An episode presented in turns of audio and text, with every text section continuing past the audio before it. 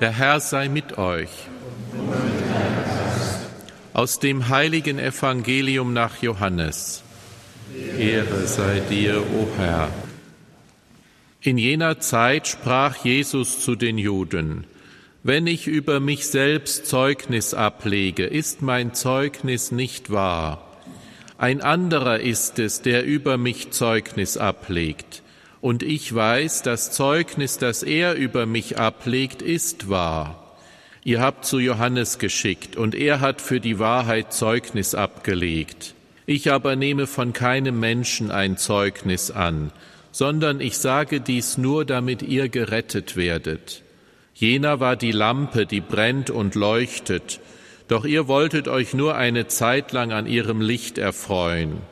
Ich aber habe ein gewichtigeres Zeugnis als das des Johannes. Die Werke, die mein Vater mir übertragen hat, damit ich sie zu Ende führe, diese Werke, die ich vollbringe, legen Zeugnis dafür ab, dass mich der Vater gesandt hat.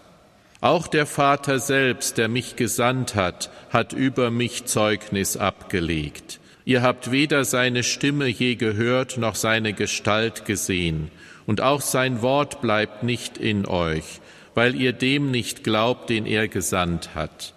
Ihr erforscht die Schriften, weil ihr meint, in ihnen das ewige Leben zu haben. Gerade sie legen Zeugnis über mich ab, und doch wollt ihr nicht zu mir kommen, um das Leben zu haben. Ehre von Menschen nehme ich nicht an. Ich habe euch jedoch erkannt, dass ihr die Liebe zu Gott nicht in euch habt. Ich bin im Namen meines Vaters gekommen, und ihr nehmt mich nicht an. Wenn aber ein anderer in seinem eigenen Namen kommt, dann werdet ihr ihn annehmen. Wie könnt ihr zum Glauben kommen, wenn ihr eure Ehre voneinander annehmt, nicht aber die Ehre sucht, die von dem einen Gott kommt? Denkt nicht, dass ich euch beim Vater anklagen werde. Mose klagt euch an, auf den ihr eure Hoffnung gesetzt habt. Wenn ihr Mose glauben würdet, müsstet ihr auch mir glauben, denn über mich hat er geschrieben. Wenn ihr aber seinen Schriften nicht glaubt, wie könnt ihr dann meinen Worten glauben? Evangelium unseres Herrn Jesus Christus. Sie kleinen Moment Platz nehmen. Ich sage mal ganz ehrlich, das sind keine einfachen Worte, die Jesus hier spricht. Das ist echt schwierig, kompliziert, auch für mich, ja. Und ich glaube, selbst wenn hier vorne ein Professor stehen würde, der hätte Schwierigkeiten, das so zu erklären, dass man es verstehen kann. In dem Antwortpsalm, da heißt es, also Gedenke unser, o Herr, unsere Väter machten am, am Horeb ein Kalb, also der Psalm spricht darüber, singt darüber, was im Alten Testament die Vorväter gemacht haben, nicht als sie aus Ägypten befreit wurden, am, am Berg Horeb, am Sinai dann ja, gewartet, gewartet haben, dass was passiert und ihnen ist die Geduld ausgegangen, haben sich ein goldenes Kalb gemacht. Und dann heißt es hier, sie vergaßen Gott ihren Retter, der einst in Ägypten Großes vollbrachte.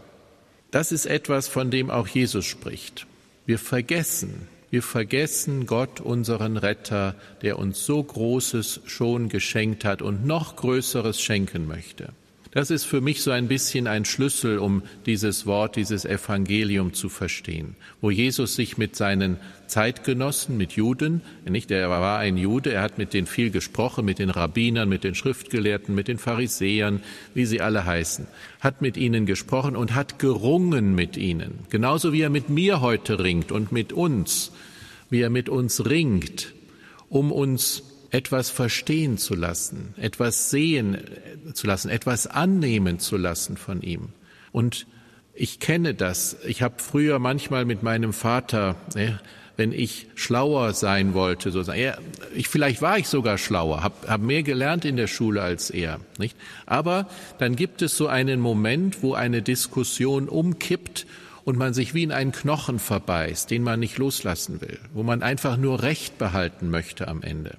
Und so ähnlich waren damals viele Menschen Jesus gegenüber. Er hat ihnen gute Sachen gesagt. Er hat ihnen von Gott, von der Liebe Gottes erzählt.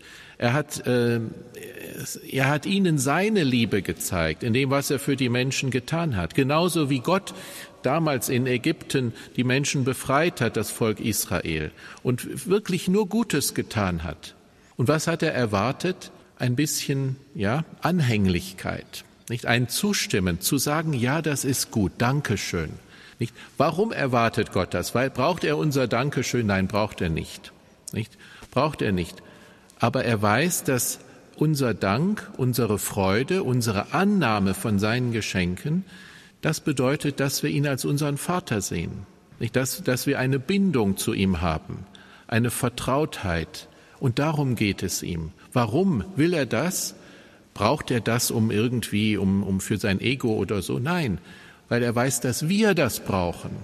Wir brauchen einen Vater.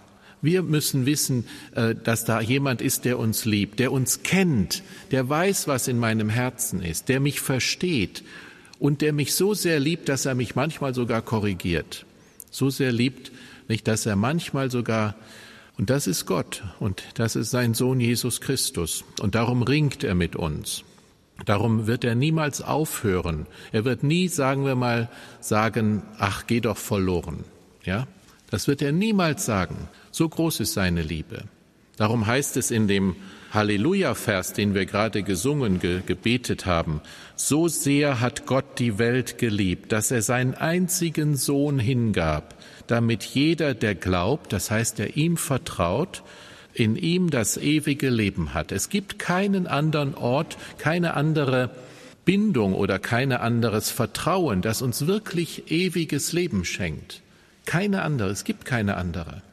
Und da hört Gott niemals auf, drum zu werben und mit uns zu ringen.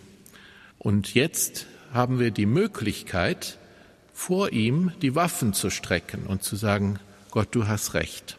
Ja, das heißt, dass wir jetzt die Eucharistie feiern und annehmen, dass er sich hier hinschenkt, dass er, wie er damals am Kreuz äh, in, in Jerusalem, nicht am, am Karfreitag, wie er sein Leben hingegeben hat, alles gegeben hat aus Liebe und sein Vater ihn auferweckt und zum Herrn gemacht hat, ihn erhöht hat.